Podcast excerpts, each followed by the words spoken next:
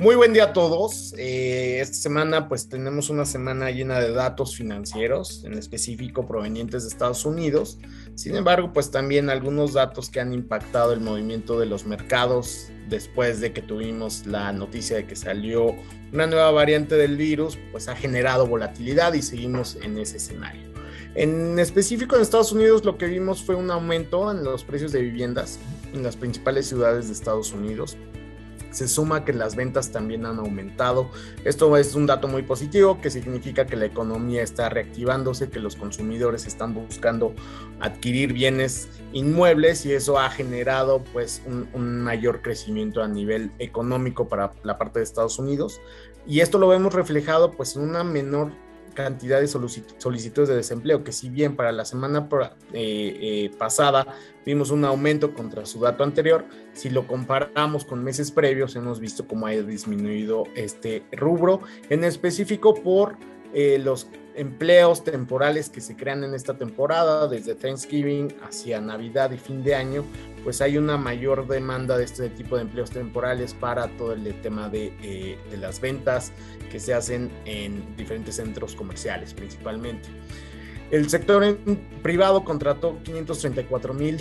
personas, empleados en, en, noviembre. Este dato respecto al dato de octubre, la cifra pues ha sido muy positiva y fue bien tomada por el mercado que al final del día logramos ver que la semana cerrara todavía negativo a pesar de estos datos y ahorita vamos a explicar por qué. Y ya por fin apareció Jerome Powell a platicar un poco sobre la variante Omicron y el efecto que podría tener en la economía, mencionando pues que podría generar riesgos para la recuperación del mercado laboral y aumentando un poco la incertidumbre sobre el desempeño en la inflación, que ese es uno de los factores más importantes para Estados Unidos. Al nivel local, que vimos, pues vaya, un, un, aumento ya aceptado, un incremento salarial para el próximo año en el salario mínimo de un 22%, esto prácticamente para todas las zonas del país, generando pues vaya un, un un sentimiento de que este aumento salarial viene en línea con los aumentos salariales que se han dado en los últimos años y un dato positivo pues para las personas que se encuentran en, ese, en esos rangos en donde son los más beneficiados. Tasa de desempleo en 3.9%, mucho menor a la cifra previa, a la cifra del mismo mes el año anterior que se ubicaba en 4.7%, dejando ver que la economía ha logrado recuperar un poco el tema del de, empleo bajando el desempleo, significa que eh, el 3.9 es de la población económicamente activa, es decir, de las personas que se encuentran en edad y en capacidad de laborar, por lo cual es un dato bastante positivo que hayamos logrado bajar la tasa después del año pasado que fue tan complicado, pues para fechas de este año estamos en niveles bastante positivos. Si pasamos a un tema de desarrollo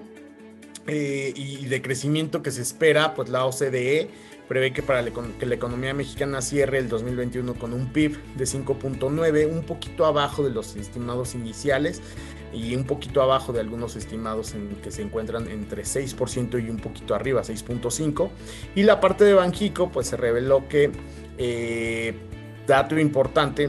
es que ya tenemos futura gobernadora a nivel local. Ya eh, se presentó al Senado Victoria Rodríguez, quien va a ser la sustituta de Alejandro Díaz de León en Banjico.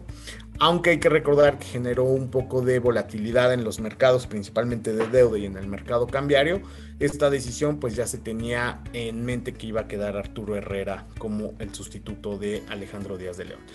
A nivel internacional, que vemos en Europa una inflación de 4.9 para el mes de noviembre, el mayor dato visto desde 1997. Y este dato inflacionario viene impactado principalmente por el alza en los precios de los energéticos.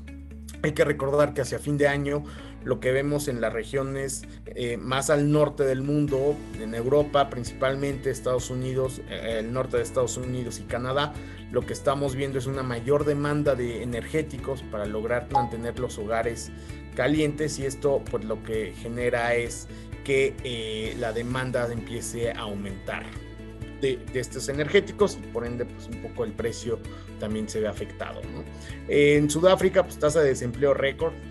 la verdad es que bastante afectados y ahora con el tema de Omicron parece ser que se puede agravar la situación, quedando en una tasa de 34.9.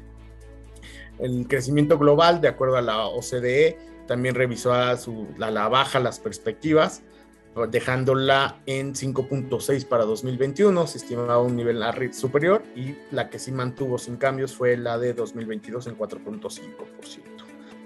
En cuestión de mercados, ¿qué es lo que vimos? Pues como mencionaba, si bien los datos de, empleo fueron bastante positivos eh, en esta semana, mostrando que la economía de Estados Unidos sigue creciendo a un paso moderado pero continuo, el riesgo que existe a nivel internacional es, es mayor eh, y lo podemos analizar viendo estos datos de que tuvo un fuerte ajuste la semana previa y la semana pasada también en general todos los índices de Estados Unidos mostraron un ajuste. Y esto es el nerviosismo que existe de que la nueva variante del COVID pueda eh, ser o más contagiosa o tener efectos más negativos en la salud. Y con esto lo que preocupa a los gobiernos es que se puedan saturar nuevamente los sistemas de salud, por lo cual tendrían que verse obligados a imponer nuevamente ciertas reglas de movilidad. ¿no? Eso, eh, una prohibición en la cuestión de, eh, de, traslado hacia otros países, por ejemplo, ya estamos viendo que en Europa y Estados Unidos ya se prohibieron vuelos provenientes de ciertos países de África, pues ha generado ese ruido de si esta variante puede ser mucho más conflictiva que lo que fue la variante Delta, o lo que es la variante Delta, porque sigue siendo la variante más predominante eh, en, cuestión de, de, contagios, y esto ha generado, pues vaya, que, las economías comiencen a mostrar ese nerviosismo, que los inversionistas empiecen a analizar si hace sentido todavía mantenerse en ciertos sectores específicos de, Estados Unidos o comienzan a, cobrarle los que ya avanzaron mucho y posicionarse en algo más defensivo ante este escenario. Eh, la realidad es que todavía no se sabe muy bien cuáles son los efectos que pueda tener esta variante. Algunos laboratorios, incluido la Organización Mundial de Salud, siguen analizando los efectos que pueda tener la nueva variante y cómo contrarrestarlos y en dado caso, pues si es necesario realizar modificaciones a la vacuna, algunas empresas ya lo están analizando, como es el caso de eh, Pfizer. En México logró descorrelacionarse el mercado local de la parte internacional, terminando 2.23% de alza para la semana y con un acumulado bastante positivo de casi 15%. Eh, mayor flujo de inversionistas internacionales, si bien Estados Unidos todavía se vio afectado, cobrándole a ciertos mercados en específico, a ciertos sectores. Hay que recordar que el Standard Poor's 500 está ya muy cargado en sectores tecnológicos que fueron los más ajustados la semana pasada pues precisamente por eso muestra, muestra un, ajuste un poco mayor lo que es el Dow, el Standard Poor's 500 que el Dow Jones, mientras que en México pues vimos algunas empresas muy específicas mostrando rentabilidades bastante atractivas y muchos inversionistas situándose en eh, mercados que venían ajustados que, pero que muestran buenas valuaciones. Al final del día México sigue siendo un país sólido ante, el ojo, ante los ojos de los inversionistas, con buenos fundamentales económicos y eso pues eh, lo demuestra mucho también en los resultados de las compañías, que en la mayoría han reportado bien y se espera que el cierre de año sea bastante positivo. En la parte de Europa vemos un ligero ajuste, 0.23% en el Eurostox. Y aquí hay que recordar que Europa pues es uno de, los, de las regiones y que podrían verse más afectadas con esta nueva variante. Porque si bien está iniciando en África, en Sudáfrica, y ahí es lo más probable es que se propague muy rápido debido a la baja tasa de, vacunación que existe, el tema de que, que llegue a Europa es mucho más factible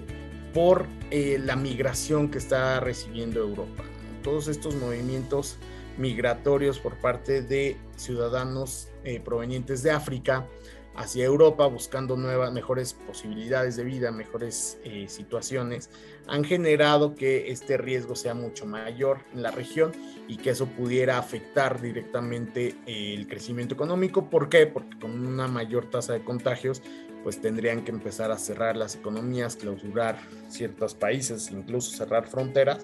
y eso estaríamos viendo que sería el peor escenario actual,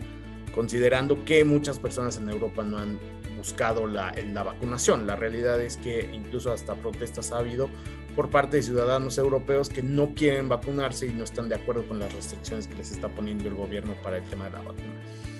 Es por eso que vemos todavía volatilidad en la parte de Europa, riesgos en el corto plazo, pero que podrían disiparse si eh, el tema de Omicron resulta ser un poco eh, menos agresivo de lo que se esperaba. En la parte asiática, pues vemos también eh, un ajuste. Nuevamente el mercado chino es el que lidera este ajuste con una, con una llegando a mínimos incluso el día de hoy, a mínimos del año, y esto, pues vaya, las presiones inflacionarias que ha tenido la región. Eh, China es un consumidor neto de, commodities, dado, la, el tema de crecimiento que ellos tienen y, siendo la mano de obra del mundo, por así decirlo, pues ha generado afectaciones a niveles económicos el tema de la inflación y se suma pues todavía todos los temas comerciales que existen con Estados Unidos. En mercado de divisas vimos un tipo de cambio fortaleciéndose después de que llegó casi a 22 pesos el, peso, el dólar, perdón, por 22 eh, pesos por dólar. Lo que estamos viendo ahora es que se encuentra prácticamente en 21.30 pesos por dólar. Este regreso pues es una disminución en el nerviosismo existente en el mercado. La incertidumbre sobre qué va a pasar con Banjico parece estarse disipando después de que lo que comentaba Victoria Rodríguez haya eh, presentado sus propuestas ante el Senado y haya sido aceptada, pues la realidad es que baja un poco esta volatilidad, este riesgo que se siente a nivel internacional, por eso vemos un regreso. El rango que estamos esperando hacia adelante ya es de 21 a 21.50 para cerrar el año más o menos en estos, en estos niveles. La parte del euro prácticamente sin cambio, si bien todavía se muestra volatilidad en la parte accionaria. Lo que podemos hablar en la divisa es que es considerada también una divisa fuerte, una divisa de refugio y donde muchos inversionistas deciden estar. Para la parte de deuda, lo que vimos esta semana fue una subasta con eh, un alza en general, cinco veces para los CETES de 28 días, pero lo que vemos es una curva eh, realmente ajustada prácticamente en todos los nodos, salvo la de corto plazo. ¿Por qué? Porque vimos volatilidad en la semana previa bastante alta, en donde los inversionistas decidieron vender bonos eh, a tasas muy altas. Eh, sin importar que les presentaba minusvalía por los riesgos futuros que podían existir, pero esta semana vimos una relación mucho más estable entre el precio de los bonos y la volatilidad, por lo cual podemos ver que esta semana fue bastante positiva para el mercado de deuda. Eh, lo que vemos para que salgan de datos económicos es confianza del consumidor, inversión fija bruta, consumo privado y precios del consumidor. En la parte local y en Estados Unidos, crédito al consumo, solicitudes de seguro por desempleo, así como también el dato de inflación, precios al consumidor. Por mi parte es todo, muchísimas gracias, nos, nos vemos la siguiente semana.